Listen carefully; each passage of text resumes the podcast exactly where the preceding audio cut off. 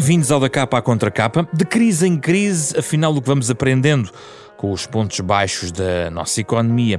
Nesta capa à contra capa, avançamos com um olho na estrada que estamos a percorrer e outro no retrovisor, onde está uh, um novo estudo da Fundação Francisco Manuel dos Santos que olha exatamente para 2008-2013. Crise e crédito, lições da recessão 2008-2013 é o título deste novo estudo lançado esta uh, semana que vamos trazer à conversa nesta edição do Da Capa Contra Capa, um programa da Renascença em parceria com a Fundação Francisco Manuel dos Santos. São nossos convidados o coordenador do estudo, Carlos Carreira, professor e investigador da Faculdade de Economia da Universidade de Coimbra, e também Diana Bonfim, professora na Universidade Católica e também economista no Banco Portugal. Vamos eh, conversar nos próximos 30 minutos sobre o que a crise 2008-2013 nos ensina uh, sobre o momento que estamos a passar.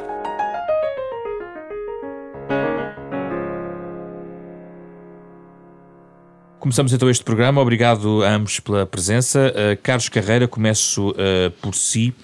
Uh, a crise de, de, As crises têm aspectos cíclicos. Ainda agora, antes de, começarmos a gravar, estávamos, estávamos a falar exatamente sobre esse efeito de limpeza que às vezes a crise tem. Pode parecer duro, eu sei que para, para os ouvintes uh, uh, podem ficar chocados com a ideia de limparmos algo com a crise, mas a verdade uh, pura e dura é essa: é que as, as crises acabam por fazer uma seleção natural dentro da economia. Podemos simplificar desta forma, Carlos Carreira? Sim, olá, boa tarde. Uh, sim, podemos simplificar de, dessa forma. Uh, antes de mais, agradecer este convite e essa oportunidade que nos dá, a nós, autores deste estudo, nos dá de divulgar este nosso trabalho. É sempre um prazer. Naturalmente, o nosso agradecimento sempre presente da Fundação, o trabalho fundamental da Fundação Francisco Manuel dos Santos. Uh, indiretamente, e agradecer a todos os ouvintes estão a ouvir, a todos os amigos e ouvintes da da Renascença também a delicadeza de nos escutarem naquilo que estamos a transmitir. É verdade que parece um bocado duro, mas também se costuma dizer que em cada crise há uma oportunidade, não é? No mundo empresarial, toda a gente sabe isso. Os, o, que normalmente os economistas há diferentes formas de olhar para uma crise, naturalmente, mas aqui, aqui os microeconomistas eh, aqueles que se dedicam ao estudo individual do agente económico, nomeadamente das empresas, eh, olham é, é, para a questão, no ponto de vista do ciclo da crise, é que no momento em que eh, aperta o mercado, genericamente há sempre um processo de seleção de mercado, um processo darwiniano das espécies, digamos assim, é um processo similar à biologia. A seleção, neste caso, interessa-nos a seleção das melhores empresas. Naturalmente, quando há uma crise, há, há, há menos oportunidades de mercado, uh, contrariamente ao que acontece na expansão, em que mesmo aqueles negócios menos eficientes produtivamente, menos, menos viáveis, digamos assim, uh, acabam por encontrar o seu espaço para conseguir sobreviver, ou, ou indo sobrevivendo, digamos assim, também podemos dizer assim, eh, nos momentos da crise, nos momentos em que aperta o mercado, há menos mercado, há menos oportunidades, naturalmente há uma seleção maior daqui das empresas. E, e isso é considerado, é considerado, algo virtual do ponto de vista económico, porque à, à, saída da crise temos uma economia mais forte, mais sustentada do ponto de vista da, eh, das empresas. Naturalmente há sempre um risco social do desemprego que se deve calcular, mas normalmente estas crises não costumam ser muito profundas, são crises cíclicas, contrariamente à crise que estamos a falar, da grande recessão, e queremos falar, naturalmente. No entanto, a forma como travamos uma crise uh, impele-nos a encontrar sempre lições que podemos a, a, aproveitar para a crise seguinte, ou cada crise é uma crise? Eu gostava também de perceber se as receitas, uh, os medicamentos que usamos para tratar cada uma destas crises são aproveitáveis para a crise seguinte, geralmente. Uh, pois, a questão está é excelente, está muito bem colocada Geralmente o que acontecia até à anterior crise, aquilo que nós designamos no estudo, um pouco de tradição da literatura, digamos com grande recessão, que no caso português vem de, de 2000, 2008 com a crise internacional, com a crise global e que se prolonga com a crise das dívidas públicas até 2013, Uh, antes dessa crise, eu diria que se calhar nesta perspectiva de limpeza nunca olharíamos, não olharíamos tão, uh, com, com os olhos a intervenção uh, no mercado naquilo que era estritamente a necessidade social de, de, dos problemas do desemprego, no sentido de que qualquer intervenção no mercado para suster um, um bocado a saída e o processo de limpeza estaria a prejudicar a retoma económica, digamos assim, porque iríamos sair da crise sem as tais empresas mais fortes, mais consolidadas, com espaço de mercado para crescerem, porque eram essas, digamos assim, que estavam em condições de, de crescer e dar a, a pujança à economia. Agora, acontece é que a surpresa vem da crise anterior. A crise tem características diferentes e isso apela para, para políticas económicas diferentes. Uh, para surpresa nossa, voltamos a ter passado muito pouco tempo, 10 anos, outra crise, estamos a entrar numa crise pandémica e, portanto, essas lições da crise de 2008-2013 são extremamente importantes para percebermos o que podemos fazer do ponto de vista de políticas agora também nesta nova hum. crise hum. e a diferença das crises. Diana Bonfim, a mesma, a mesma questão, as crises repetem-se no diagnóstico, na terapêutica, gostava também de ouvir sobre isto. Uh, antes de mais, muito obrigada pelo, pelo convite para, para discutir o estudo que, que, de facto tem muitas, muitas lições importantes para compreendermos o passado e também para nos ajudar a, a refletir sobre os desafios que, que as empresas portuguesas têm hoje pela frente. Uh, eu, antes de tudo, gostava só de deixar nota do, de um disclaimer institucional, enfim, estas são as minhas opiniões e, e não vinculam de modo nenhum o Banco de Portugal ao, ao Eurosistema. Uhum. Um, sobre esta questão, um, quer dizer, há, um livro muito, muito famoso da Carmen Reiner e do Kenner Rogoff que se chama justamente This Time is Different, desta vez é diferente. E, e, nós tendemos a considerar sempre, sobretudo antes da emergência de uma crise, que desta vez é diferente. Os problemas são diferentes, os, os equilíbrios, a regulação, a, a rede social, tudo, tudo será diferente e as consequências serão também diferentes. Um, a verdade está alguns no meio. Existem, de facto, semelhanças entre crises, existem diferenças importantes. Um, e, há várias lições sobre a crise anterior que são importantes e, e, que estão presentes neste estudo e que são importantes para nos ajudar a refletir sobre, sobre a crise atual. Há também diferenças muito importantes. Por exemplo? Por exemplo, um, enfim, começando pelas diferenças será talvez mais, mais fácil. Enfim, a origem da crise é profundamente diferente uh, e, e, portanto, neste momento o desafio é essencialmente do lado da procura. Enfim, é um choque de procura que atinge em particular alguns setores da economia. Um, as restrições financeiras, que são discutidas amplamente no estudo, assumem uma, para já uma dimensão muito diferente. Enfim, quando comparamos os critérios de aprovação de empréstimos na crise, no pico da crise anterior e neste momento, uh, as diferenças são, são enormes. Isto tem muito a ver também com, com a grande rede de apoio e aí lá está, com alguma aprendizagem que houve da crise anterior, uma, uma enorme rede de apoio da política monetária, da, da política prudencial, da, da, da, política fiscal, que em Portugal e no mundo atuaram, atuaram de forma muito rápida. Também da solidez das instituições, que entretanto foram revistas, digamos, tendo Sem em dúvida. conta a crise, não é? Precisamente, e o ponto que o Carlos estava a fazer, ou seja, esta tal limpeza, muitas vezes associada a, a recessões, um, permitiu que algumas das empresas mais, mais vulneráveis, enfim, não, não, não tivessem sobrevivido e com isso tivesse havido uma alocação de recursos na economia ao longo dos últimos anos uh, para empresas mais produtivas, uh, menos endividadas, com mais capacidade de criação de emprego.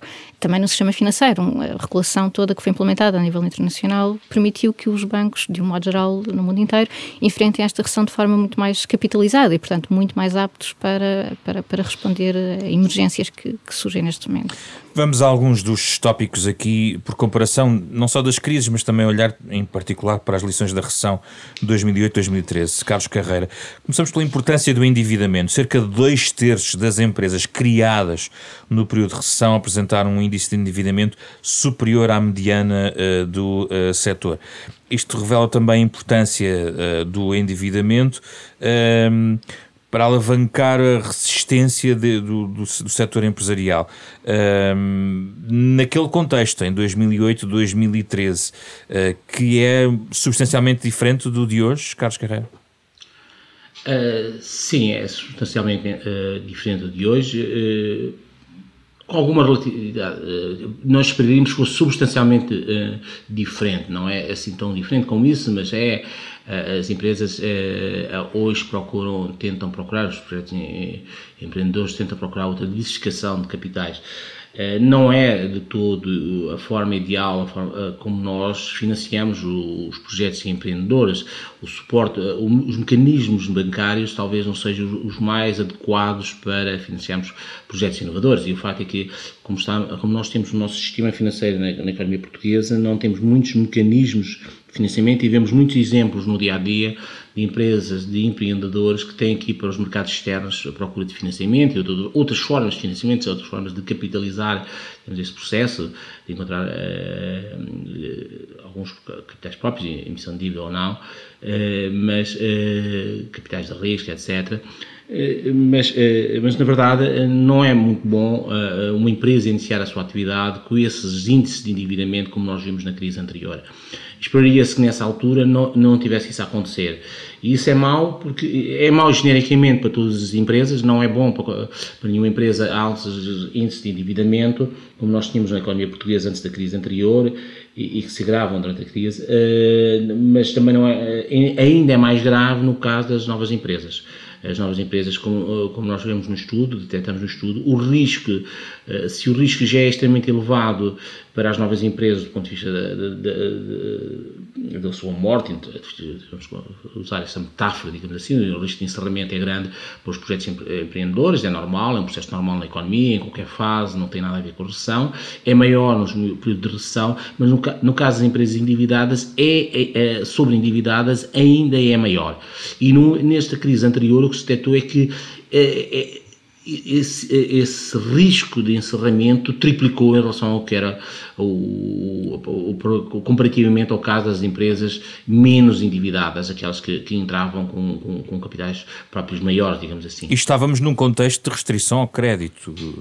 Sim, exatamente. Acentuado. Estava, Sim, estamos num contexto acentuado. Isto significa que já temos, é um período de recessão, é um período de fortes restrições financeiras, portanto, já, já por si, se calhar a economia perdeu muitas oportunidades do ponto de vista de projetos empreendedores porque não houve capacidade de os financiar, eles não tiveram meios financeiros no mercado, nos mercados capitais para que eles pudessem uh, avançar com as suas, atividades empreendedoras por estes novos projetos, Uh, mas uh, aqueles, ainda assim, aqueles que avançaram, avançaram com, com. Isto significa também, de certa forma, porque a banca percebeu que se calhar teriam ali, teve essa capacidade de perceber que teriam ali, se calhar, alguns projetos, ou não.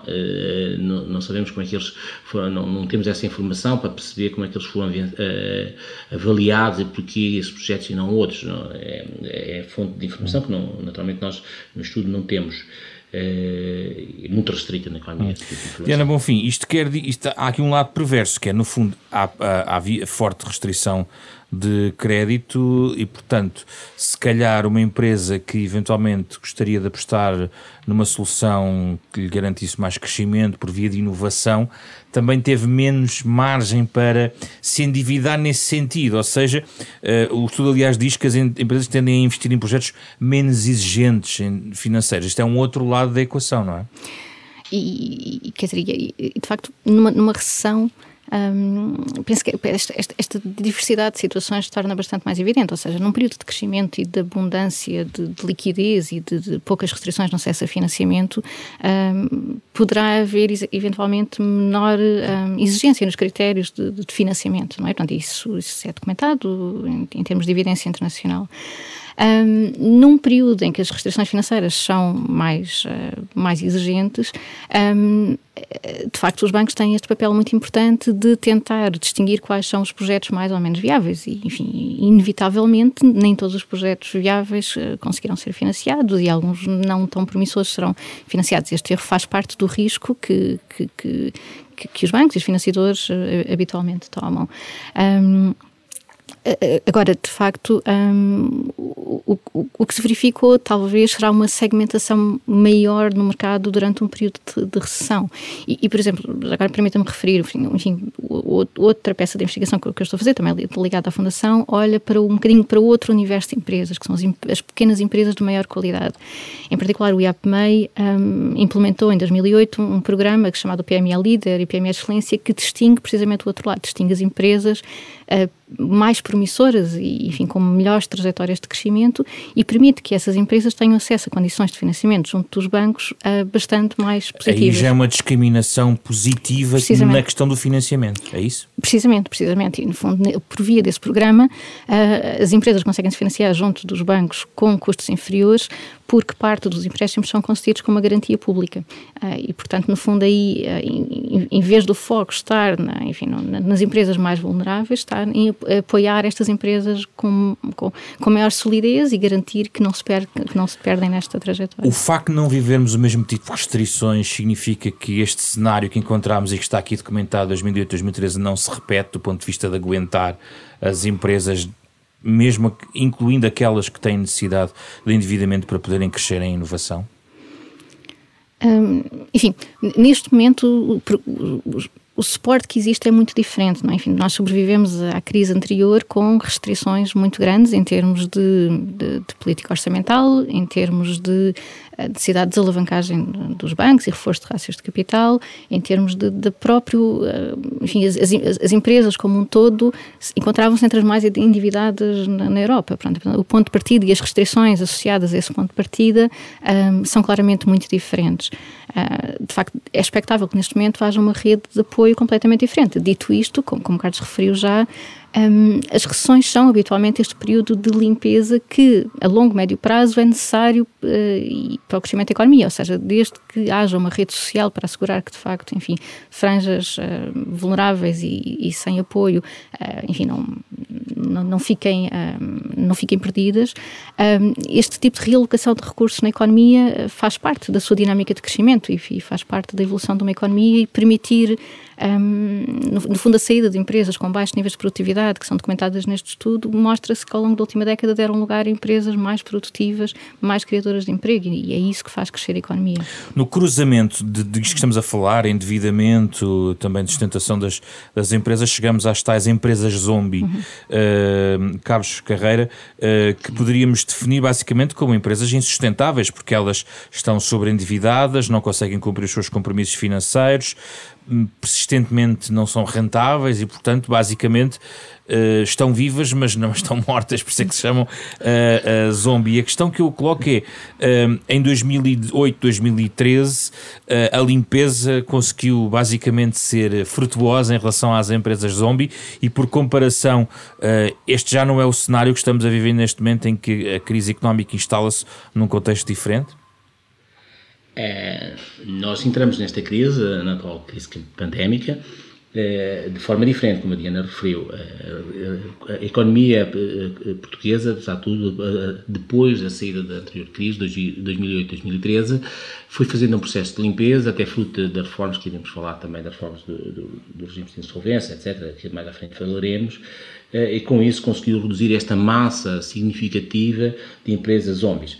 Como disse muito bem, eh, as empresas zombies, eh, é tal e qual, como nós, para quem assistiu à série uh, do Walking Dead, é, é, é, são, são mortos-vivos, isto é, estamos a falar de empresas que são, que não são, projetos empresariais que não são viáveis, sistematicamente apresentam prejuízos, e reparem, quando, quando um projeto empresarial, quando uma empresa apresenta sistematicamente prejuízos, quer dizer que os fluxos financeiros de entrada, agora traduzindo não em fluxos económicos, mas em fluxos financeiros, não são suficientes para si para uh, pagar todos os seus fatores produtivos, uh, todos os seus fornecedores, algo ficará para trás. Portanto, isso, ela só é, é possível sobreviver à custa de endividamento e, portanto, eles são, são empresas, aqui tentamos, há, usamos metodologias muito próprias para fazer, de indicadores, uma bateria de indicadores, naturalmente podendo conter sempre alguns erros e críticas, mas a verdade é que estamos a falar de empresas que têm altos índices de endividamento e que não apresentam rendibilidade por um longo período.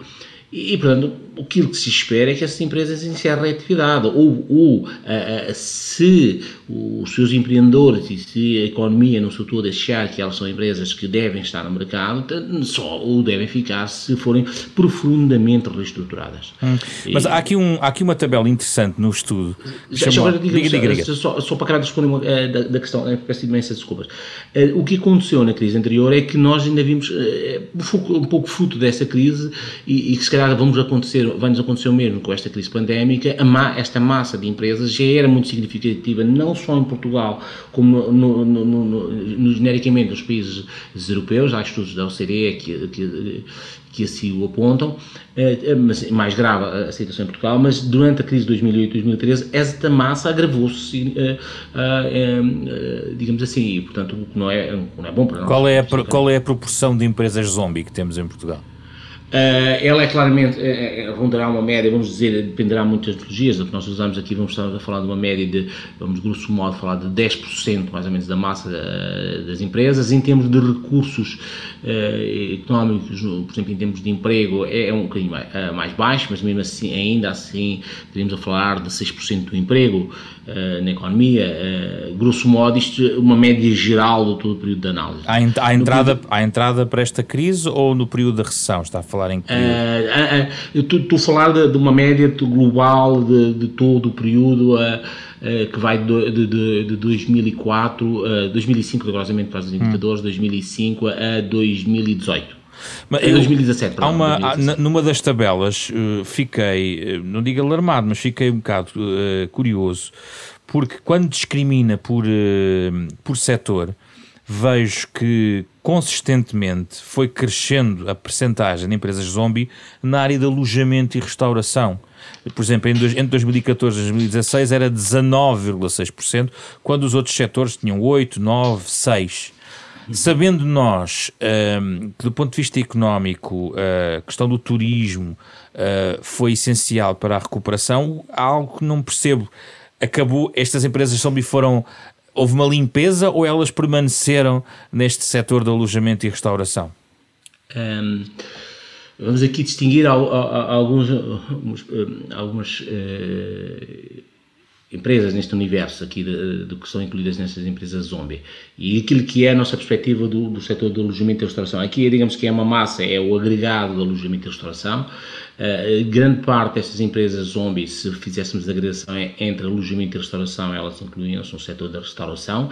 Uh, foram alvo de, de, de, um conjunto de choques na altura da anterior crise, uh, nomeadamente em 2012, uh, que se proporcionou muito essa, essa massa de empresas zombies, mas que também é, se calhar, aí uma das grandes lições que temos de tirar para esta crise, também alguma chamada de atenção, e já vos falar disso. Ehm, por outro lado, temos que aqui também distinguir, uh, quando pensamos no alojamento e restauração e naquilo que foi a retoma económica, na parte do alojamento, muitos destes projetos são, projetos uh, que foram encetados após, após a anterior crise e, portanto, não estão aqui incluídos nesta massa. Hum. E, portanto, estamos a falar de, de empresas que, mesmo podendo estar endividadas, são projetos nascentes e têm o seu curso ainda a fazer, portanto, não são claramente empresas homens, são coisas diferentes. Hum. E, portanto, o que estamos aqui a falar são mesmo de projetos empresariais, já vem antes da, da anterior crise, o, que não surgiram durante essa crise, e que, devido ao choque adverso que sofreram, um conjunto de choques adversos que sofreram durante a anterior crise, recordarmos que temos uma restrição de procura, porque há também o, aquele famoso grande aumento de impostos e, portanto, uma retração da procura. Simultaneamente, temos a questão do choque fiscal nestas empresas, do aumento do IVA também, que encarece e que muitas delas uh, não transferiram isso em termos de preços, que já tínhamos o choque da procura portanto, não era possível transferi-lo em termos de preços para o mercado final e, e elas próprias absorveram esse aumento do IVA e com isso, uh, deixando de ter a pouca margem comercial que já tinham, ela uh, vai traduzir. Aqui pensando sempre numa questão temporária e, de, e da retoma que viria a seguir para repor isso. O facto é que nós vemos é que isso não aconteceu. As empresas ficaram no mercado e foram foram-se elas uh, tentando alimentar e tentando hum. sobreviver enquanto zombies. Hum. Há aqui um ritmo de recuperação que as tabelas mostram, mais ou menos 3 anos e 2 meses para as empresas recuperarem a viabilidade económica, que me leva à questão de Ana Bonfim da capacidade de recuperar estas empresas, apesar de tudo, ela existe. Os instrumentos, uh, gostava que nos ajudasse a perceber o, o, que instrumentos foram desenvolvidos e o que é que pode ser feito para desenvolver melhores instrumentos para recuperar exatamente estas empresas. O estudo diz-nos que, apesar de tudo, a recuperação é feita, mas com bases menos sólidas do lado da produtividade. Um, eu, eu, penso que, que o estudo um, tem um resultado que para mim, enfim, é, é, muito, muito interessante e, enfim, conhecendo bem esta dinâmica, fiquei positivamente surpreendida com este resultado, que é verificar que, que na verdade, 46% destas empresas que são classificadas como zombie acabam por recuperar. Portanto, quando, quando avaliamos a situação de uma empresa que num determinado ano é classificada como zombie e avaliamos a situação passado 3 anos, 46% passam a, a, ser classificadas como empresas uh, saudáveis, uh, com, com, uma atividade normal. Uh, claro, 26% permanecem e isso não deixa de ser preocupante. E 28% e, encerram. Exatamente, exatamente. E de facto acho que este quadro é, é um dos. Do, enfim, há, há muito, muito material empresarial interessante no estudo e este, é, este eu acho particularmente interessante. Um, e pronto, e portanto, uma empresa classificada como zombie, enfim, nos mostra, e, e é utilizada uma metodologia neste estudo, e há outras metodologias, mas todas apontam um bocadinho na mesma direção. Em todo o caso, tem a ver, sobretudo, com as condições de solvabilidade de uma empresa, com, com, sua, com o seu equilíbrio financeiro e com a sua capacidade de fazer face aos encargos de dívida de, de médio e longo prazo. O que não é exatamente igual, não coincide necessariamente com a viabilidade económica no projeto e com a capacidade do projeto para gerar retornos positivos no futuro. Um, e, e, portanto, esta, esta, distinção é importante e não é fácil, um, não, não é fácil de fazer. E, de facto, quando, quando se pensa na recuperação, as empresas, que, enfim, por serem classificadas como zombies não quer dizer que sejam inviáveis, mas é preciso assegurar que, enfim, que as empresas viáveis nestas, com, enfim, em particular que, como o Carlos referiu, na, na, crise anterior houve um aumento de, das empresas classificadas como zombies e é expectável que em qualquer recessão isso ocorra, é muito importante haver esta distinção entre o que é ou não viável e não é de todo uma, uma tarefa fácil de, de, de, ser implementada. O estudo diz que, eh, dada a magnitude do choque negativo a que se assiste, uma deterioração drástica nos balanços das empresas desencadeará necessariamente o aumento desse risco de encerramento de um número significativo de empresas viáveis o que não é um retrato animador e, portanto, as políticas públicas têm que ser desenhadas de modo a tentar minimizar, um, enfim, esse, esse ângulo morto, não? Enfim, essas empresas que poderiam ser viáveis tendo, tendo os apoios. É, é, é, muito importante, acho que também outra, outra dimensão do estudo é, é interessante é analisar o que é feito, como é que as empresas recuperam, não é? Um, e, e, portanto, há esforços de reestruturação de dívida, há sobretudo esforços de reforço dos capitais próprios das empresas, ou seja, no fundo elas acabam por se classificar muitas vezes como, como, como zombies, uh, por um bocadinho por, por alguma descapitalização e endividamento excessivo, não é? E, portanto, essa claramente é uma margem importante de correção de desequilíbrios. Carlos Carreira, que exemplo nos pode dar destas políticas contracíclicas, como se pode ler no, na conclusão do estudo, destinadas a aliviar os problemas de liquidez das empresas? É, pensando um pouco à, à, luz do que já está a ser feito no, no atual crise, e isso é dos vários processos de aprendizagem que o poder político já fez, é, é naturalmente evitar que, que, as empresas fiquem altamente sobreendividadas, não é? Eh, como nós já referimos, eh, na anterior crise ela é uma crise que sobretudo que nasce do crise, é sobretudo financeira, não é? uma crise internacional e que tinha a ver com um conjunto de problemas do sistema financeiro que se vão traduzir.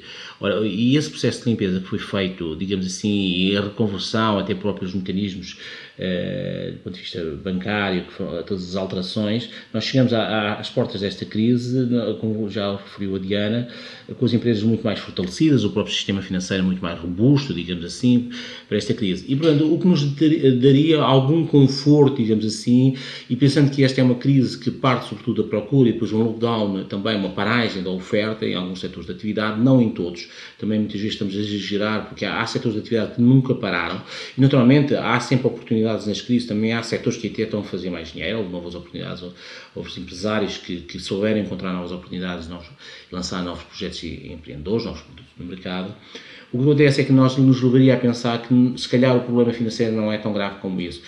Mas se pensarmos que num processo em que não há, há de tudo procura para as empresas, em que elas têm que continuar a suportar os seus custos fixos, como é, é como se pode ler ainda recentemente num, num estudo do Banco de Portugal, é, publicado pelo Banco de Portugal, fala dessa questão é, do, da dimensão dos custos fixos e todos os suportes financeiros. Isso significa que aquilo que nós pensaríamos que não, eh, que não sendo um problema financeiro está-se a traduzir para as empresas um problema financeiro, uma vez que elas não têm fluxos financeiros de entrada que permitam pagar os seus custos, eh, que continuem qual, qual é a solução? A aliviar os custos fixos?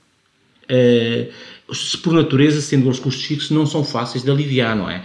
Eh, não são fáceis de aliviar. E por isso as empresas só têm uma forma, endividar-se. E por isso ainda hoje vimos notícias a dizer que o setor empresarial está a, atingir níveis de endividamentos que não tinha antes e que preocupantes que nos fazem reportar à crise anterior, precisamente por causa disso. É a única forma que eles têm, digamos assim, de, de encontrar. E, portanto, aquilo que aparentemente não era uma crise financeira se traduz para as empresas um, algo similar a uma crise financeira. E, portanto, temos que encontrar mecanismos uh, para que precisamente estas empresas sobrevivam.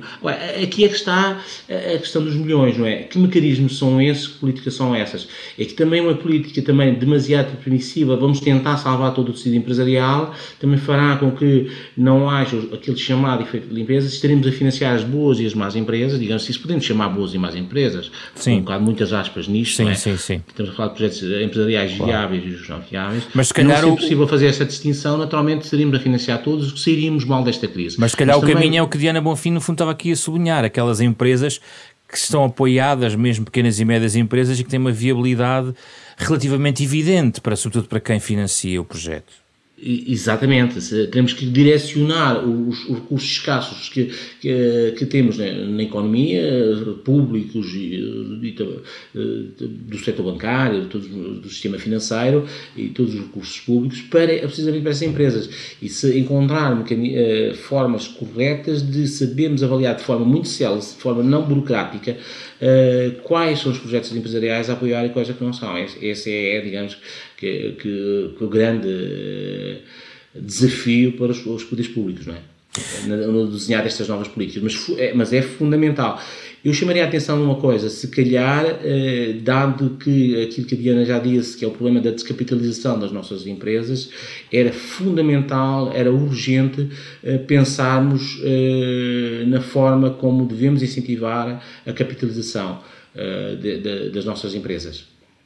Diana Bonfim, a título pessoal, o que é que quer dizer sobre esta ideia de uh, apoiar as empresas nesta, nesta posição difícil em que se encontra? Sem dúvida. Um, assim, há, há, aqui um ponto que eu, que eu que eu acho que é interessante trazer para esta discussão também. E ainda há bocado o José Pedro referia a grande proporção de empresas de, de alojamento e construção que, que, se encontram nesta situação classificadas como zombie. Naquela altura. Naquela altura e que, enfim, mesmo à entrada da crise estaríamos em patamares próximos. Um, um ponto que é importante avaliar é que se tratam sobretudo de microempresas, de estruturas, enfim, muitas vezes familiares e com, com, com um número de trabalhadores muito, muito pouco expressivo, pronto.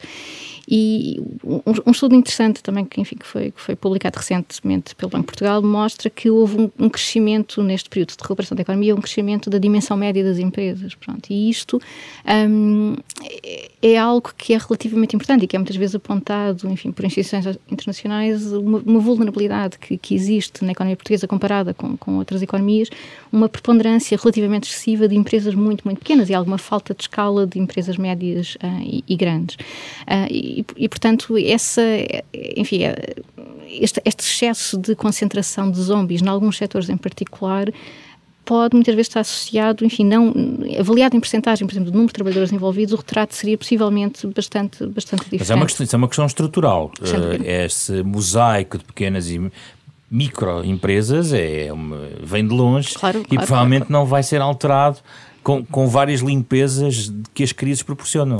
Estou certo? Claro que sim, mas, mas eh, quando olhamos para a tendência dos últimos anos, ainda assim podemos ter alguns sinais positivos de que convergimos nesse, nesse aumento da dimensão média da empresa, da empresa portuguesa. Isso é bom, a dimensão média da empresa aumentar, isso é bom para a economia? Há trade-offs, como, como, como, como, sempre, não é? Mas, mas em termos de, enfim, e o estudo, o estudo que o Carlos e a equipa apresentaram também nos apresenta alguma evidência nesse sentido. Tipicamente, as maiores empresas são mais produtivas, são mais capazes de criar, de criar emprego, de contribuir para o crescimento económico. Enfim, claro que as pequenas empresas são extremamente importantes por serem muitas vezes inovadoras e, e, também muito criadoras de emprego. Uh, agora, é preciso um equilíbrio. Nós temos, enfim, um, em, termos, em termos internacionais, o peso das grandes empresas em Portugal acaba por ser relativamente inferior ao hum. que é o padrão na, na, maior parte das outras economias avançadas. No fundo, Carlos Carreira, não é isto, no fundo, que os leva, no fundo, a recomendar olhar para a reforma de 2012 do regime de insolvência, ou seja, a empresa está em dificuldades, mas podemos reestruturá-la de forma a ela manter-se à tona, digamos assim. Eu gostava que explicasse um pouco uh, o qual é que é aqui a chave para resolver, para, para, para tirar a empresa deste, deste, desta situação. Uh, o, que nos levou, e, e, que dá origem a um capítulo específico do, do, do livro, a analisar as reformas de 2012, foi que, quando nós falamos neste processo de, de, de seleção e, e, e, depois o consequente efeito de limpeza durante momentos das crises, a sua eficiência, e mesmo em períodos normais, mas mais agudizado nos períodos de, de crises cíclicas, a eficiência desse processo de limpeza depende muito daquilo que nós chamamos, vou usar aqui um jargão, um economês, de fricções, isto é, aquelas na linguagem corrente, as areias na engrenagem. E naturalmente há imensas areias na engrenagem e uma delas é a forma como nós uh, uh, fazemos a seleção entre aquelas empresas que devem ser reestruturadas e aquelas que devem encerrar a sua atividade e a celeridade desse processo. Processos lentos não são bons para a economia. E, portanto, pareceu-nos que olhar para reformas, sendo elas reformas importantes, as do regime de insolvências de 2012, aqui é usado sempre o termo plural, porque é um conjunto de reformas e não se não se eh, encerram só naquilo que foi feito neste, neste corpo legislativo do, do Código de Insolvência, mas também naquilo que foi a política do, do, do Banco Central Europeu e consequente aplicações do, do, Banco de Portugal também, naturalmente, todo esse conjunto de reformas permitiu que houvesse aqui alterações nesse campo. E o que isso pretendia era, sobretudo, ao fim e ao cabo, criar mecanismos que nós olhássemos para empresas e conseguíssemos resolver os conflitos. Aquelas empresas que não são viáveis, que não há hipótese, não, não interessa recuperar, devem encerrar quanto antes, e, portanto, a celeridade no encerramento, aquelas que são viáveis, aquelas que apresentam, são projetos empresariais interessantes e que têm condições para serem reestruturadas, devem ser reestruturadas um quanto antes. E aí foi uma forma que vimos. A, a, forma que nós aferimos até a eficácia foi olharmos precisamente não para toda a população de, de empresas portuguesas, eh, não todas estão nessas situações, mas foi olhar para aquilo que nos pareceu que era aquilo mais evidente do público-alvo desta legislação, que eram as empresas zombies. Portanto, aplicámos o estudo às, à nossa classificação de empresas zombies e perceber que uh, até que ponto é essa legislação conseguiu ou não acelerar uh, todo este processo de recuperação e encerramento de empresas e nós detectámos do ponto de vista, já que aferindo, naturalmente não podemos esquecer que a partir desse período também das reformas, 2013 temos a retoma económica e só por si também garantia alguma eh, parte da redução dessa massa. Uh, e portanto o, o, estudo está feito para ser filtrado às próprias nossas técnicas uh, estudos, né, digamos assim, que são aqui aplicadas, esse devido cuidado é, é introduzido e aquilo que nós então chamamos o chamado, eh, o dito efeito marginal, isto é, o, aquilo que, que é perceptível que é o efeito desta reforma, percebe-se que, por um lado, reduz eh, o período que empresa, uh, destas empresas zombies permanecem uh, e, portanto, ou elas, portanto, neste estado zombie, portanto, isto significa que elas encerraram ou recuperaram e depois quando fazemos uma análise mais, mais fina percebemos que essa recuperação se deve muito, eh, essa, essa, essa redução desse de tempo em, em período zombie, eh, de vida zombie, é, se deve muito mais à recuperação da empresa do que ao seu próprio encerramento. Ela foi eficaz em ambos, mas muito mais eficaz na recuperação. Isto tem a ver com um conjunto de mecanismos uhum. que a própria reforma encerrava. Já agora dizer que quando fazemos ainda uma análise mais fina e olhamos para a distinção da dimensão, porque os, os problemas de, de, de, de, quer de encerramento, quer de eh, reestruturação no, no, projeto empresarial de grandes dimensões são diferentes dos de pequena dimensão e nós percebemos que a reforma foi eficaz quer para as grandes, quer para as pequenas empresas. E, como disse, eh, se trata de soluções diferentes, de questões diferentes, mas o facto é que a legislação conseguiu abarcar uh, também essa situação. E, hum. portanto, é, parece-nos aqui um bom exemplo de política que se deve aprofundar e deve-se melhorar em termos de futuro ainda mais. Para fechar, uh, Diana Bonfim, a uh, questão da produtividade. Atravessar uma crise tentando atravessar um certo deserto de produtividade, houve uma forte quebra da produtividade neste período, 2008-2013. Uh, pelo que vamos observando neste momento, com os indicadores disponíveis, eu não quero uh, fazer nenhum tipo de comparação, não é uh, correto nem rigoroso fazê-lo. no entanto, pelos indicadores, o que é que podemos dizer sobre a travessia desta crise ao nível da produtividade, sabendo o que sabemos sobre a forma como ela é afetada nas crises, geralmente? Uhum. é, assim, mais uma vez, acho que aqui podemos, temos, precisamos ter algum cuidado na comparação, neste, neste ponto em particular, claro. na comparação entre esta crise e as anteriores. Um, porque, como já discutimos, é, é, uma crise essencialmente com origens na quebra de procura e atingindo alguns setores muito, muito em particular, não é? E, e de facto, enfim, este, o setor de alojamento e restauração, o, enfim, o setor de, de artes uh, e, enfim... Isso quer dizer também que está circunscrito? Está bastante circunscrito, ou seja, enfim, os, todos os indicadores económicos que nós temos sugerem que, por exemplo, na indústria, na construção, que são setores com um peso muito maior importante, muito mais importante na economia portuguesa, na verdade a, trajetória tem sido bastante positiva, enfim, e, e com, com, níveis de, de, claro, com algum impacto, mas ainda assim com um nível de recuperação muito positivo. Um, e, portanto, os impactos na produtividade agregada do país vão ter a ver com esta recomposição. E, nesse sentido, ah, enfim, alguns dos setores mais, afetados são, uh, porventura, aqueles menos produtivos também, enfim, com, menores contributos para a produtividade, será mais, mais correto dizer isso. Um, e, de facto, uma alteração muito importante que, que existiu ao longo da última década, na, na, na, saída da crise anterior e nos anos que seguiram, foi, por exemplo, a abertura de, de muitas empresas portuguesas a mercados externos e o incremento de, de, das exportações e, portanto, muitas empresas que não exportavam e passaram a exportar e passaram a competir uh, num mercado muito mais amplo e com, com outro tipo de, de, exigências. E isso é também um incentivo a que os seus níveis de produtividade sejam, sejam reforçados. Pronto. E, e, portanto, essas, essas, essas empresas nesses setores não terão sido tão afetadas. Mas como é que isso se liga, por exemplo, à destruição do emprego que as crises sempre trazem? Eh, e neste caso em particular, hum, sempre algum emprego se perde. Claro. 48, 50 mil empregos entre o final de 2019 e o último trimestre de 2020. Claro. Um, assim, nesse aspecto é, é, é, importante referir outra vez, enfim, é, o amplo conjunto de medidas de apoio que foram implementadas para tentar mitigar esse E é suficiente para suportar a questão da produtividade? Precisamos de pessoas que trabalhem claro. para que a produtividade exista. Claro, claro, claro. Mas, por exemplo, quando comparamos a evolução um, do, do, desemprego na Europa e nos Estados Unidos, a evolução foi radicalmente diferente. Ou seja, enquanto que nos Estados Unidos, abruptamente, o desemprego subiu, enfim, de forma assustadora logo nas primeiras semanas de, de início da pandemia, uh, e houve efetivamente destruição de emprego, um, na Europa, e em Portugal incluído, não houve praticamente destruição de emprego, sobretudo quando consideramos, quando comparamos a queda do, do, do, PIB, a queda de crescimento que, que, existiu de facto, e contrastamos isso com a evolução do emprego, uh, enfim, estamos a falar de, de, uma magnitude muito diferente do que é habitual numa, numa recessão, e isso tem a ver com este tipo de medidas, enfim, com, com layoff e outro tipo de medidas que permitiram sustentar estes postos de trabalho nos setores que, que, que, de forma mais circunscrita foram afetados. Claro que olhamos para os Estados Unidos, enfim, é um, é um mercado laboral diferente e mais dinâmico, e muito deste emprego já foi, já foi recuperado, não é? Uh, mas, mas, mas penso que podemos fazer esse paralelo, avaliando a comparação com crises anteriores, ah, as repercussões no emprego uh, estão, sem dúvidas, muito mais circunscritas, claro que existem, uh, mas estão muito mais circunscritas do que, do que em episódios anteriores. Muito obrigado, Diana Bonfim, Carlos Carreira. Olhámos aqui para este estudo, agora divulgado pela Fundação Francisco Manuel dos Santos. Olhámos para a crise anterior, a recessão 2008-2013, crise e crédito, lições da recessão.